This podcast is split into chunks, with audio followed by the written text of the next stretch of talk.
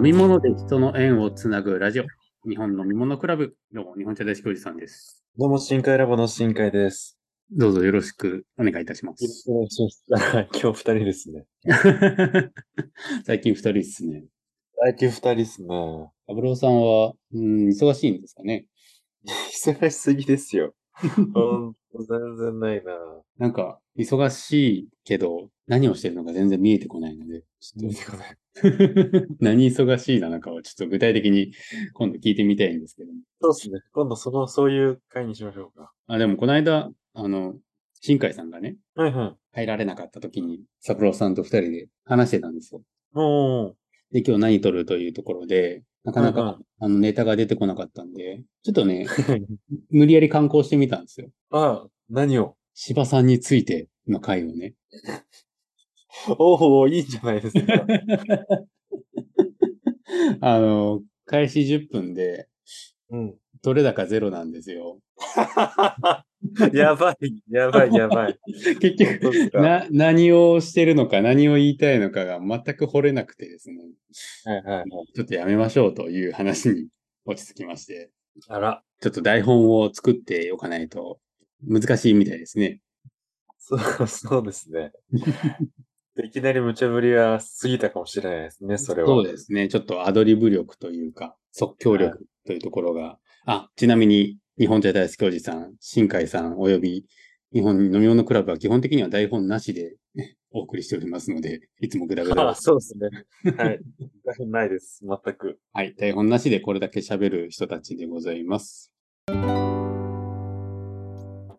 まあ今日はですね、えっと、平成、平成じゃない、 令和ですね。令和5年7月19日に収録しておりますけれども、まあ、先週ちょっと福岡でもかなり大雨がありましてですね、福岡、大分、結構被害が出たなというところで、うん。まあ、あの、直接現地には入れてないんですけど、屋根の方でもかなり畑が崩れたという話も伺っております。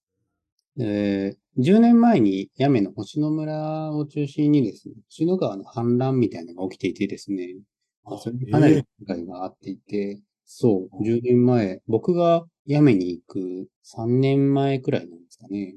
うーん。ちょうど東京に住んでたんで、東京から旅行に行って、星野村行こうぜという旅行をしていたんですけども、なんか山が崩れて通行止めになっているということで、迂回をしたという記憶だけが残っていて、はいはいはいはいはでい。実際屋根に移住してからそういう災害があったんだよっていうのを聞いて、この辺も水に浸かってたっていうところをいくつも言ってもらって、でほとんどだから水に浸かったんですよね、川沿いの場所っていうのは。で、流された家とか畑も多かったらしくて、うん。まあ、あの、人的被害っていうのもあったっていう、まあ結構記憶に深い出来事だったらしいんですけども、うん、今回の雨も結構それくらいのレベルの雨量だったらしいんですよね。そうですね。もうし40年、50年ぶりぐらいに降ったっていう話はうん聞きましたね。ただまあ河川工事が進んでいたので、ううんん、人的被害みたいなところを含めると、屋根にはあんまりなかったっぽいんですが、まあニュースにならないところでね、どうしても畑が崩れていたりだったりとか、まあ、畑に土砂が流入したりだったりとか、まあ、広川町の方とかは結構被害が大きかったり、まあ、久留米の田主丸っていうところだったり、ずっとニュースで流れてたんですけどね、川が溢れて、うん、床上浸水とかも結構な家屋数があったみたいですね。うん。それこそ浮葉の陶芸家さんとかも載せてましたね、インスタグラムとか。ああ、楽しまる、そうですもんね。受けに近いですもんね、もう。うん。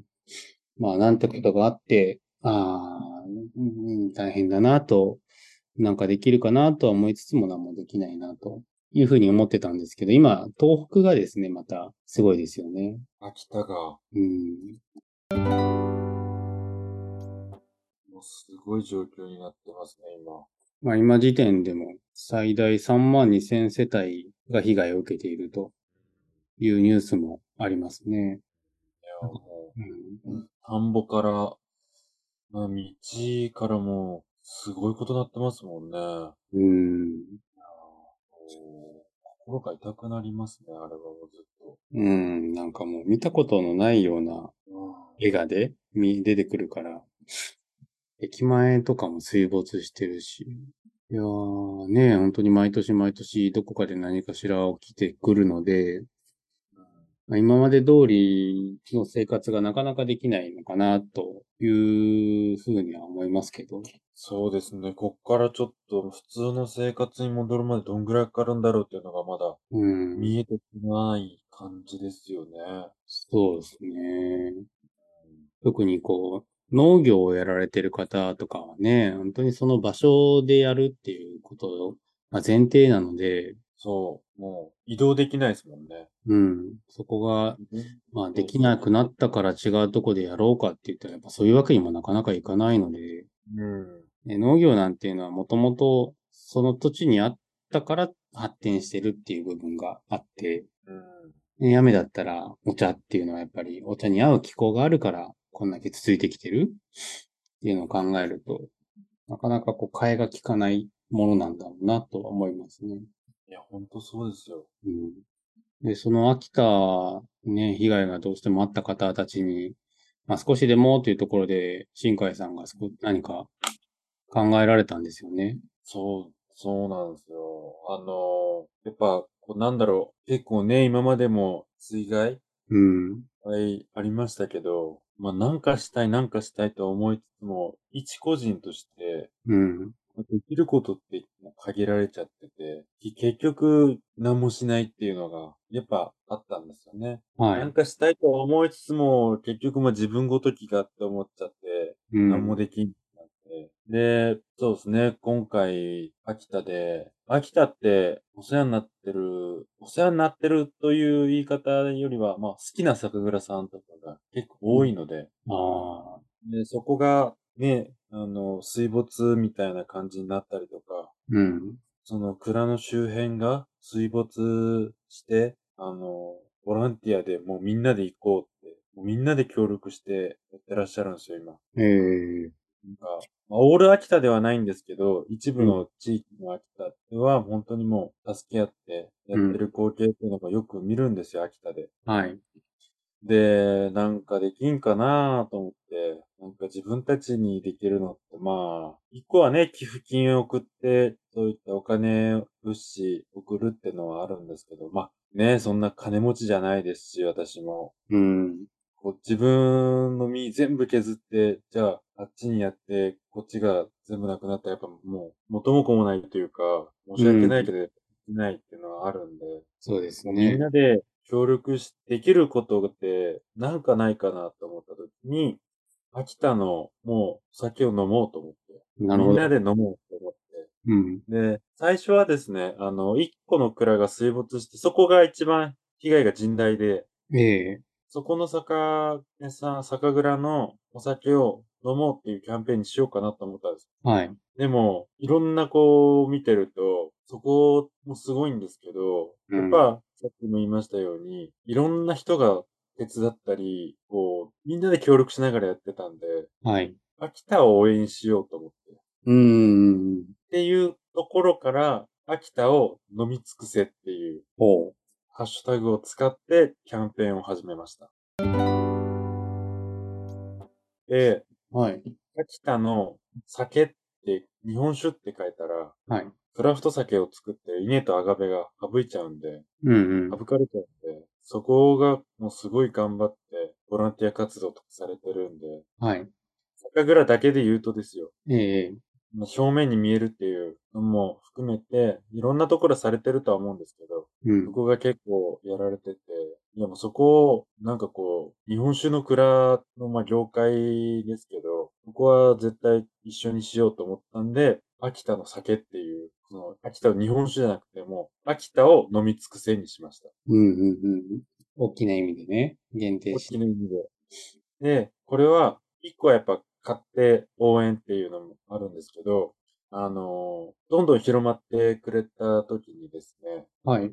そのボランティアをしてる方たち、酒蔵の方たちが、その、ツイッターとか SNS を見て、うん。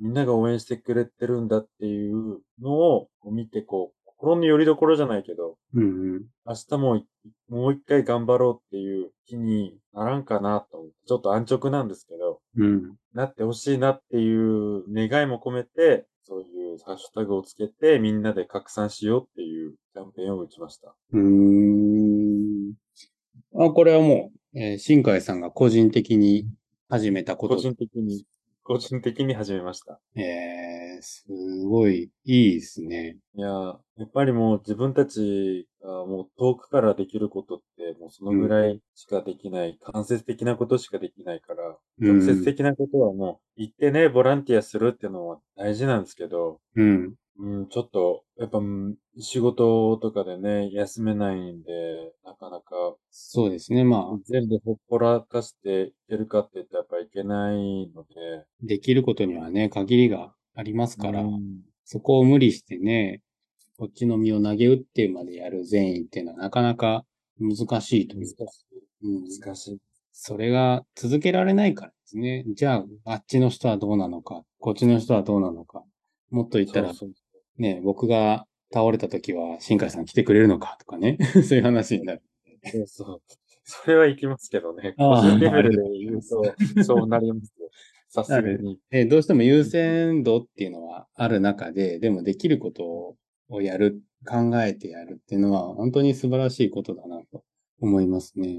ね、ありがたいことに、その去年からかけて、うん。ちょっとこう、まあ、おこがましいけど、ちょっと有名になってるかなと思ってるんで、うんこの知名度を利用しない手はないなと思って。うん。ええうん、なんか、トレンドに乗ったんでしたっけツイッターの。なんかトレンドに乗ってる、乗ったっぽいです。うん一瞬かな。うん。そう。で、結構みんな賛同してくださって、はい。いいハッシュタグやね、みたいな。うんうん。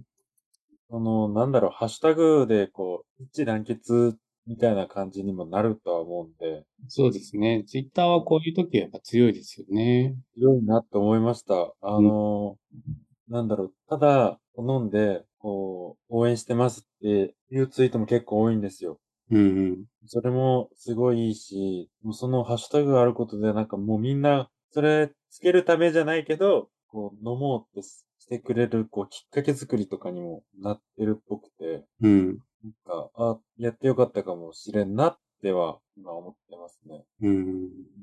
まあ、きっかけに一個ね、それを投じるうんと。本当にね、なんか、いや、あのーまあ、知名度ちょっと上がったとはいえ、そんなにすごい期待はしてなかったんで、うん。あればいいかなと思って、ハッシュタグつけてやってとかって今までしたことなかったんで、ええいや、もう正直、まあ、10件ぐらいあったらいいかなって思ったんですけど、うんうん。ありがたいことに2日で、だいたい200件近くハッシュタグつけつけて投稿してくださって、なんかやっぱみんなやりたいけど、やることがわからないし、うん。やることにね、限界感じてるっていうのは自分自分たちとやっぱ同じなんだなと思ってうん。でも、、そこのお酒を応援して買って、それを飲む。で、飲むときに、ツイッター、こう、するっていう、ね、やっぱ、結構気軽にできるというか、そうですね。で、ね、応援するっていうのがしっかりアピールできる、いいチャンスというかね、機会になってるんかなと思って。うんうん。でも思っていることを顕在化させるっていう、呼び水みたいなことになってるんで、いや素晴らしい。素晴らしいですね、本当に。いや、ほんと、ここまで広がると思わなかったんで、で、今嬉しい。見たらですね、11万ビュー11万ビューになってますね。うん。11.1万ビュー。リツイートが600なのいいねが958。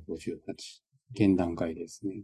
うんうんうん。 24時間経った時点くらいで。すごい広がっているのかなと思います。そうですね。一番広がってますね、自分うん今。まで。本当になんか、今回、どっちかっていうともう、大体こういうキャンペーンするときって、はい。まあ自分のフォローしてってな、なるじゃないですか。自分のアカウントフォローと、うこんうのん。投稿率みたいなのが多いと思うんですけど、なんかもう、それやってしまうと、やべえなと思ったんで、何のためにするんだろうっていうのは結構、 そうね。まず、絶対考えなかったですもんね。うん。なんか秋田のために、酒蔵さんのために、えーそれに関係する人たち、やっぱ酒蔵、どうしてもね、やっぱ酒蔵になっちゃうんですけど、限定に。なんか、したい、うんもうできることないかなと思った時にはもう、その言葉しかなんか思い浮かばなかったですね。秋田を飲みつ尽くせっていう。うん。まあどうしてもね、何かこういうことをすると、いろいろ批判みたいなものも出てくるとは思うんですけれども、うん。災害があったからですね。まあ災害に便乗して知名度をとかっていうところも出てくるのかもしれないですけど、まあ本当に何もしないけりゃ何もし起きないだけですもんね。うん。いや、ねそうなんですよ。うん。少なくともそれでお酒を、秋田のお酒を買って飲んだ方がいるのであれば、うん。きっかけとしてね、うんうん。うん、酒蔵さんたちは、まあ、ね、やっぱこういう時に収入がないのとあるのとではね、全然違いますし、そういったことを考えてくれてる人が全国にいるっていうふうに思うだけでも、すごい力になると思うんですよね。えー、だと、嬉しいです。本当基本的に酒蔵って、そうんのお酒を売ったら終わりなんで、うんもう収入が入ってくるんで、うん。うん。まあ、買うっていうのは、まあ、酒蔵に直接収入が行くわけではないんですよね。うんうん。酒屋さんの利益になる。酒屋さんだったり、居酒屋だったりお酒を扱ってる関係の人たちの利益になるんですけど、うん。それがなくなったらですね、発注しないといけないわけですよね。そうですよね。その発注をもって、こう、利益になるわけですよ。うん。だから結局、なくなってなかったら発注しないわけなんで、うん。長期的に見たら、しっかり利益還元じゃないけど、利益にちゃんとなるんかなと思って、そうですね。今、飲もうっていううん。みんなで飲もうぜっていう感じでいいんかなっても思いました、ね。なるほど。うん。いや本素晴ら当しいこと思います。れは、 すごい、すごいですよ、本当うん。全然情報がやっぱ出回ってないらしいですね。まあ、リアルそとうですね。というのがうん。報道が全く間に合ってないっていうので。はい、今、調べて、調べながら喋ったりはしてるんですけど、ニュース見てもやっぱり出てこないんですよね。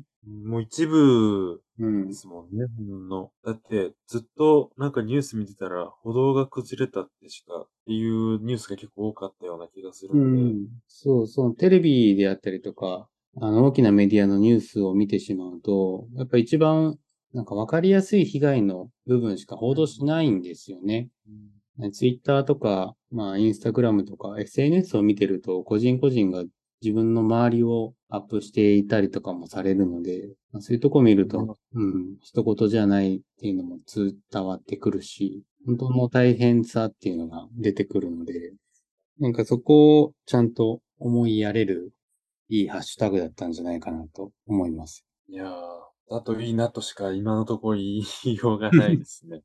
うん。ほんまあ ね。だったとは、こちらでは言えないですうね。やん。っぱやってよかったって思うのは、ね、秋田の酒蔵さんとか酒屋さんとか、お酒で関係してる方から、よかった、あの、嬉しかったって言われるまでは、やっぱ実感は湧かないですね。うん。でもやっぱ怖いですね。本当にこんなことやってよかったんかっていう。うん。でも、やらんよりは、やろうってうん。なんで、うん、まだ何とも言えないです。本当に。まあ、現地の人たちはまだそれどころじゃない方も多いと思います、そうなんですよ。そこが一番なんですよ。それどこじゃない。うん。未だ復旧してないと思いますんで。いやーあの、水道断水したんですよね、大川っていうところが。はい。そこが24時間で復旧したんですよ。おー。もう、すごいなと思って。はい。 24時間体制でしたらしいですよ。えー。いやー、もう、ね、こっちも、やっぱ平戸っていう場所は、停電とか、はい。あ、結構台風の時あるんで、うんまあ、1日半日の停電の時とかもやっぱあるんですよ。うん。うーん。相当不安になりますね。そうですよね。それが水までないってなったらやっぱ相当不安になるんですよ。で、そっからやっぱ24時間で直してくださるこの水道のあの工事の方々、ほんとすごいなと思いました。うん。いや、ああいう人たちってやっぱ英雄だなと思いますね。うん。 普段ね、本当にインフラっていうのは当たり前と思って使ってるから、うんなくなった時にその価値ってすごくわかりますけど。いやー、そう、改めて見て、わあ、この人たちのおかげでやっぱみんながね、ちょっと普段の生活、うん。取り戻ったなと思って見ると、ちょっと胸が熱くなりましたね。うん。うん。本当ちょっと一日でも早くね、普段の生活ができるぐらいまでなってほしいですね。うん。本当ですね。まあ、どうしてもできることは少ないですけど、こうキャンペーンとしては、予定ではですよ。はい。 10月まではとりあえずやろうかなと。9お月ーから10月。はい。あの、なんでかっていうと、その、救いの時期って10月なんですよ。うん。昨日、美人さんが、はい。一発目のお酒、うん。売れるまではやりたいかなっていう。あー、なるほど、なるほど。復旧ってわからないんですよね、復興って。うん。何をもって復興なんですかっていう。そうですねす。ごく難しいと思うんですよ。うん。人によってはやっぱ結構綺麗に見えても、復興まだ全然してないっていう人もいらっしゃるだろうし、でも全然今普通の生活できてるから復興したよっていう人もいらっしゃるんで、えやっぱその、こういった災害って忘れやすい。うん。なんかあったねみたいな、どうしてもなっちゃうんで、なんか自分もなってしまう。あの、特に東日本大震災とかも、うん。 10年、10年以上も経ってねる。、 10年、10 12年も経ちますからね。でもやっぱ正直、自分たちは当事者じゃなかったし、うんすごい遠くっていうのもあるんで、うん。毎日意識してますかって言ったら、絶対してないんですよ。うん。あったねっては覚えてますけど。でも、やっぱそれってしょうがないのかなと思って、自分たちの生活もあるし、本当手のことはね、覚えていたら、やっぱり何もできないっていう進のまは、ないんで。でも、こういうキャンペーンやったからには、うん。やったからではないんですけど、うん。今後そういうのに向き合っていかないな、いけないなっていうのはあるんで、うん。みんながやっぱ復旧、復興するまでは、ちゃんと続けていかないとなって思って。うん。だから私の目標では、もうどんどんね、多分、下火になるというか、どんどん忘れ去られていって、なんでかって一個あるのがお酒がないっていうのがあるんです。ああ、おそらくですけど、もうどんどんなくなっていってます。雪の美人さん。お酒が。多分、10月までには全部なくなってると思います。うん。どこにもない状態になるのかなっていう。今だって、4月でしょ。ちょうど酒造り前ですもんね。 1ヶ月だと、なくなっちゃってるだろうなと思ってうん。だからどんどんどんどん旅にはなるとは思うんだけど、頑張ってね、ちょっと盛り上げるわけではないんだけど、うん。やれないように、ちょこちょこちょこちょこ上げていこうかなっていうん。うん。うのは思いますね。うん、そんな感じです。はい。ありがとうございますはい。まあ僕らはね、もう今、いやできることといったらそういった、まあ産地のものを消費するであったりとか、まあ少しでも、こう、手助けになるかもしれない行動を取る、もしくは祈るしかないのでですね。まあ一日も早い復興をお祈りしております。はちょっと今日はしんみりとしてしまいましたけれども、日本の世のクラブ、今日は以上になります。ありがとうございました。ありがとうございます。バイバイ。バイバイ。このラジオは日本茶大好きおじさんと日本酒部門担当の新海聞き役の三郎が日本の飲み物をゆるく話すラジオです基本的には主観の意見を楽しくお話しさせてもらっているので厳密なものではありませんご了承の上お聞きください